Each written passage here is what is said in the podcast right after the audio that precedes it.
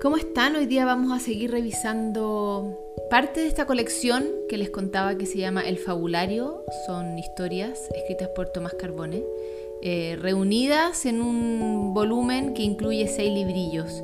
Hoy día vamos a elegir una del librillo número 2, eh, que se llama Ciudad. Rueda de bicicleta. Esta fábula se llama Las dos loicas. Sobre un cable se encontraron dos loicas. Una venía del campo a ver a sus parientes, Tordo y Queltehue, y estaba algo perdida entre los edificios, tan pocos árboles y tanto ruido. La otra tenía por hogar la ciudad completa y ya estaba acostumbrada a los reflejos, malos olores y calores en verano. La citadina, mirando a su compañera y observando su hermosa pechera colorada, le preguntó por qué venía vestida así, tan elegante y colorida.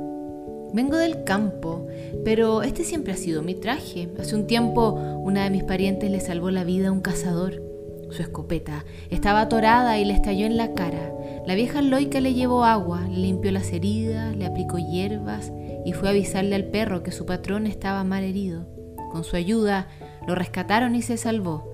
Desde aquella vez quedó manchada y adquirimos todas el hábito de auxiliar al hombre cuando se accidenta en el campo. La citadina le escuchaba algo entristecida. Después de un tiempo, empezamos a nacer con el pecho colorado, siguió la otra. Es nuestro distintivo y ayuda a que quienes pasan por el bosque y campo se sientan protegidos. Es un recuerdo de la buena acción de la vieja loica y para que no olvidemos nuestra naturaleza. Pero oye, veo que también la llevas. Está como desteñido. Casi olvidaba nuestra historia Acá no logro ayudar a ningún hombre, ni siquiera a los niños, ya casi no los dejan salir a jugar o treparse de los árboles. ¿Qué les era?